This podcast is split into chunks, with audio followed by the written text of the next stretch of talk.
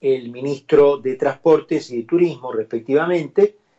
Eh, no sé para qué se involucró Lamens si el turismo todavía no está incluido justamente entre las actividades que van a poder realizarse por vía de vuelos o de micros de larga distancia, ¿no? Tendría que haber sido un anuncio más bien del ministro de Transporte solamente, porque el de turismo no, no, evidentemente eh, no, sé muy bien cuál es el motivo, ¿no es cierto? Esto de los trabajadores esenciales.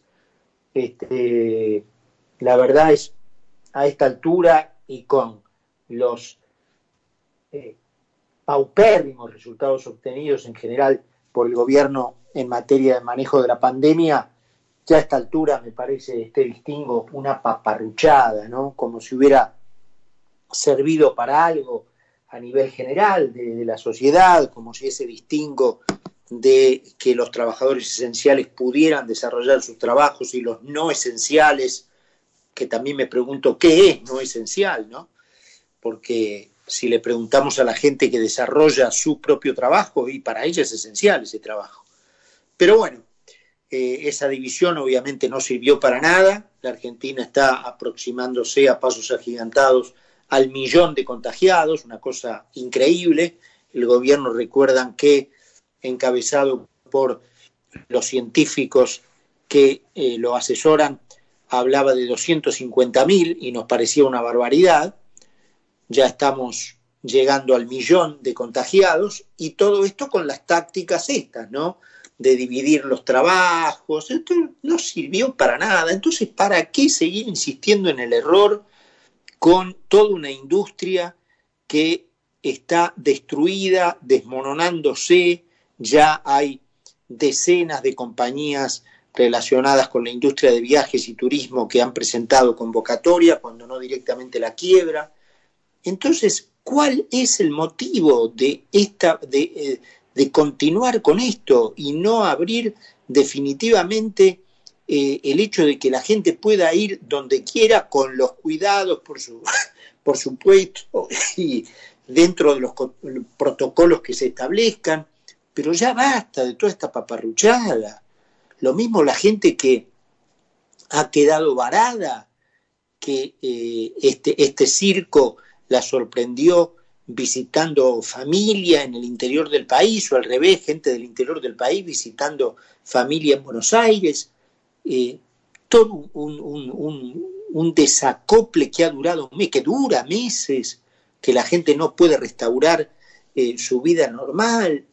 En fin, cuando había una oportunidad, porque finalmente se decidió la, vuelta tanto de los, de los eh, micros de larga distancia como de los vuelos, ah, no, pero los esenciales la gente que quiere ir de un lado a otro, la gente que quiere volver a su casa, o la gente que se le recantó el quinto forro del traste, irse, no sé, a las cataratas, no, no, eso no se puede. Como si hubiera dado resultado lo otro.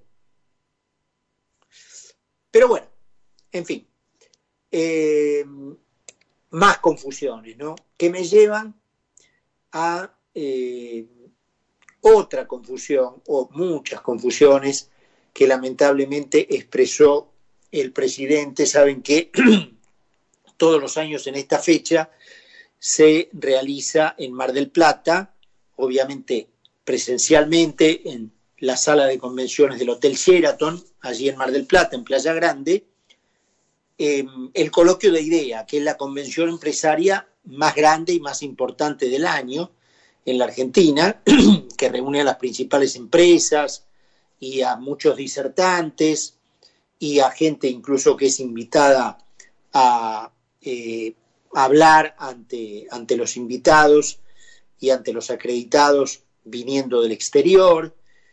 Obviamente este año ha tomado un formato virtual, no se suspendió, pero no, no se ha llevado a cabo, obviamente por razones obvias. Bueno, recién decíamos ¿no? que no se puede ir de un lado a otro en el país como lo garantiza eh, y como lo, reconoce la Constitución, que todo ser humano por el solo hecho de nacer tiene el derecho de desplazarse dentro del país libremente. Bueno, eh, el gobierno ha dispuesto que ese derecho ha sido conculcado, restringido, y por lo tanto estas reuniones también han sido canceladas. El coloquio de idea tomó este formato virtual y hoy el presidente lo inauguró, es lo inauguró en realidad el presidente del coloquio, que es Roberto Alexander, que es el presidente de IBM en la Argentina, y luego el presidente desde Olivos, bueno, hizo una presencia virtual allí hablándoles a los empresarios en un discurso que duró 45 minutos y en donde el presidente hizo afirmaciones que en realidad desconciertan, ¿no? Uno no sabe si eso se hace, eh, porque realmente eh, uno le queda la duda de si el presidente entiende lo que está ocurriendo o si conoce cuáles son las reglas que han sido probadamente exitosas para salir del marasmo en que la impericia de su administración lo colocó. La verdad que es como confuso, ¿no? Obviamente uno no, no, no desconoce, cosa que el presidente se ocupó de remarcar, la gestión fracasada en lo económico de Cambiemos eh, y que ese gobierno incurrió en errores que llevaron a una situación de inestabilidad financiera que culminó con el acuerdo del Fondo Monetario. Eh, esto en realidad se produjo porque en su momento el presidente Macri, como él mismo lo admitió esta semana pasada, subestimó la herencia recibida por el gobierno de Cristina Elizabeth Fernández, que la había ocultado bajo una catarata de relatos mentirosos. Eh, y bueno, todo desembocó en esa deuda tomada que en un más del 30% fue destinada a pagar deuda vencida contraída por el gobierno kirchnerista y también para saldar innumerables juicios perdidos por el país gracias a la incompetencia del manejo de esas disputas que le imprimió básicamente y fundamentalmente Axel Kisilov, obviamente bajo las instrucciones de la comandante, ¿no es cierto?, cuando ejercía la presidencia. Y el tercio restante de la deuda tomada fue para cubrir o paliar el déficit de presupuesto, presupuesto que era votado en el Congreso de mayoría peronista, ¿no es cierto? Eh, Macri no logró establecer las bases de confianza como para que una eventual catarata de inversiones multiplicaran la producción y eso sepultara las deudas. Y bueno, todos sabemos cómo terminó el partido. Pero ahora el presidente Fernández ha dinamitado las últimas chances de que esa confianza se restablezca al haber abdicado su poder real a manos de la vicepresidente, que hoy es quien claramente maneja las decisiones, lo que ha producido en el país en materia de confianza y con la catarata de consecuencias que tiene la pérdida de confianza, un daño de dimensiones oceánicas, ¿no? Obviamente el manejo de la pandemia, insistimos, el manejo de la pandemia, no la pandemia en sí, porque la pandemia le ocurrió a todos y no todos los países tuvieron caída del PBI de 12% como la Argentina. Así que el manejo de la pandemia no hizo otra cosa que complicar aún más el, el panorama. Encima el presidente se dedica a criticar a la gente que se manifiesta masivamente contra su gobierno, a la que calificó hace poco tiempo como gente de mal, indirectamente, eh, y a señalarlos como la fuente de la división, olvidando lo que son las concentraciones pagas organizadas por el peronismo, que sí incitan al odio de clases y al resentimiento, no de ahora, sino de hace muchísimas décadas. La gente decente que banca el gasto con el que el peronismo hace política demagógica, se cansó de eso, Fernández. Es allí donde usted debe encontrar las implicaciones de las marchas, no en el odio que si alguien lo ha tenido siempre ha sido el peronismo y sus ramificaciones, que han llegado a tener incluso manifestaciones armadas en algún momento negro de la historia argentina. Así que de odio no hable, presidente, porque entra en un terreno en donde va a perder. Es decir, eh, ¿quién odia más que el que está dispuesto a empuñar un arma y matar? Así que no hable de odio porque no le conviene viniendo de donde viene, Fernández. También el presidente incurre en errores de concepto cuando se refiere a la actividad empresarial y al capitalismo. Respecto de la, em, eh, de la actividad empresarial, dice que cuando se escuchen críticas a su gobierno por ser antiempresa, él les pide que recuerden el ATP, que según él le permitió la subsistencia a más de 236 mil empresas. A ver, Fernández, a ver si se entera de esto de una vez. Las empresas no están para subsistir, las empresas están para crecer, para pasar a ser de chicas a medianas y de medianas a grandes. Y las empresas no están para recibir subsidios, están para desarrollarse en base a la creatividad, a la competitividad y a satisfacer mejor que la competencia las necesidades del consumidor. Lo que un gobierno debe hacer no es dar ATPs como si fueran limosnas para luego congratularse por eso.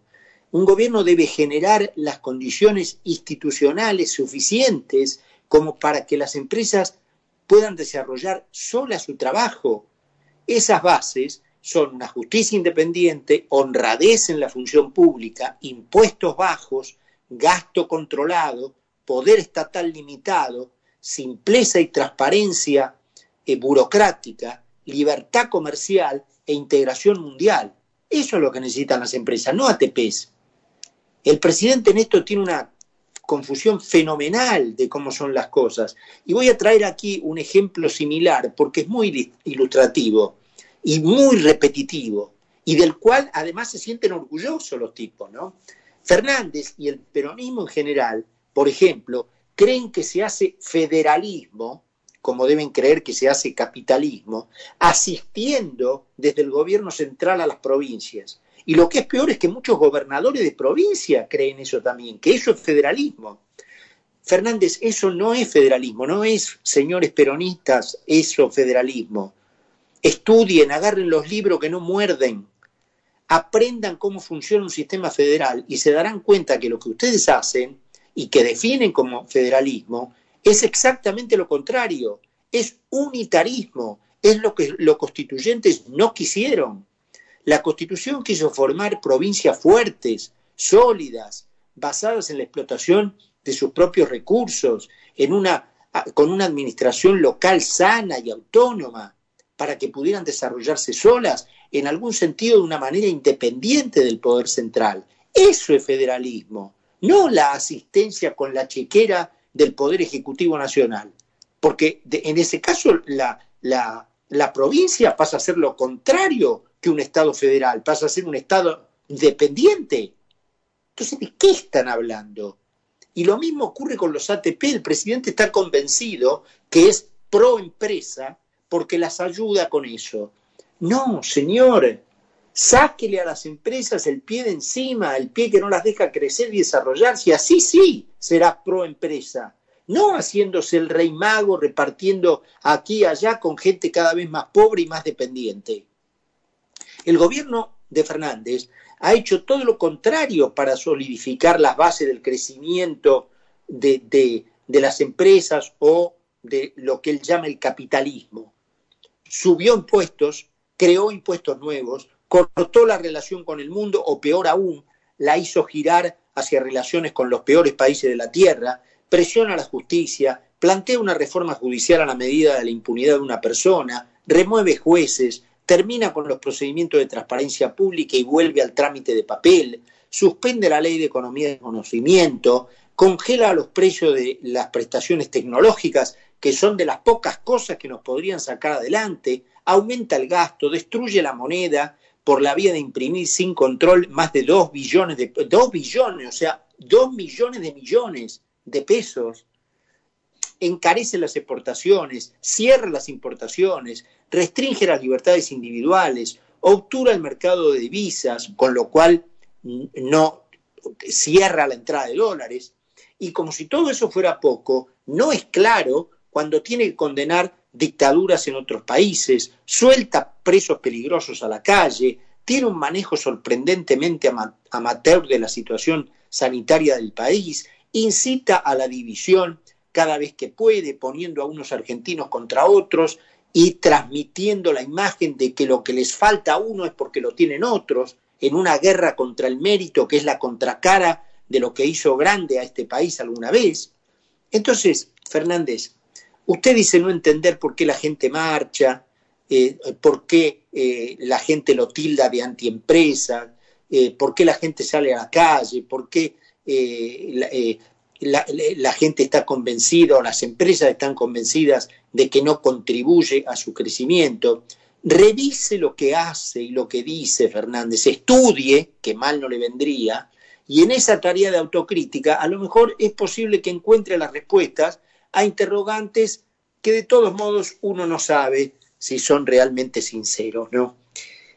6 y 19 minutos, 26 grados la temperatura. Vamos a presentar el programa y estamos de regreso.